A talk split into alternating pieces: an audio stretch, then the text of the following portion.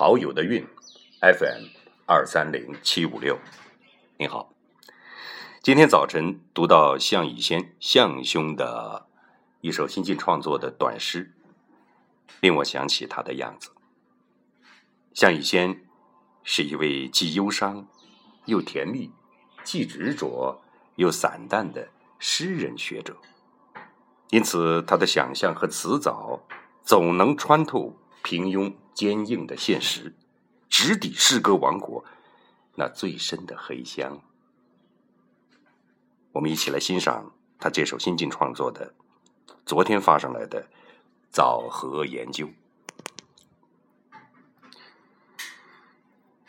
有一刻，我差点相信，玛瑙或微暗的酱色塔顶，是从落叶乔木中长出来的。青色的光芒一直扎进。枣子最深的黑田里，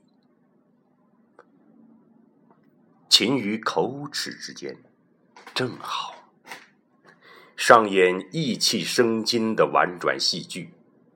问题也就出现于此：反舌鸟总是擒着一枚充满奇异的词风，破晓时分。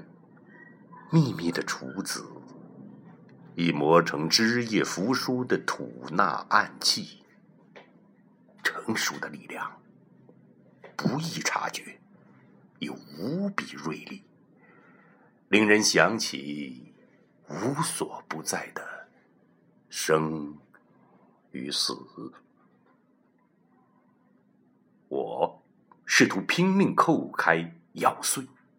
沉默的枣子核心，却听见坚胜金石的果实之风骨发出异响，如同雪山亮出深刻岩石的隐士。这就是向以轩向兄最新创作的《枣核研究》。哪一天，你要是有缘见到他。就明白所谓诗如其人。陶友的韵，FM 二三零七五六，再见。